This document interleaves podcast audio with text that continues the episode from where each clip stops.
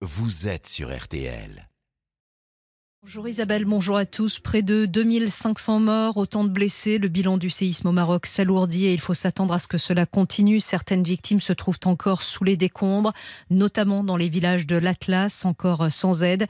C'est notre première information. Quatre Français ont trouvé la mort dans ce tremblement de terre, dont un jeune couple en voyage de noces aux alentours de Marrakech.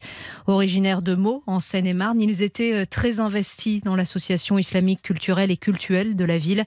Une association dont Radouane Korchi est le président. Il a accepté de témoigner au micro de Margot Le Fur pour RTL. C'est quelque chose qui nous a beaucoup affecté. On a versé énormément de larmes puisqu'on connaît les familles, on connaît ces deux jeunes.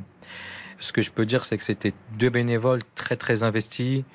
Les deux souriaient vraiment tout le temps. En fait, c'est incroyable. Ils avaient tout le temps le sourire toujours euh, disponible et au service euh, de, l'humanité, que ce soit pour des causes euh, où on distribuait ou participait à la distribution de, colis alimentaires, de produits d'hygiène pour les familles démunies.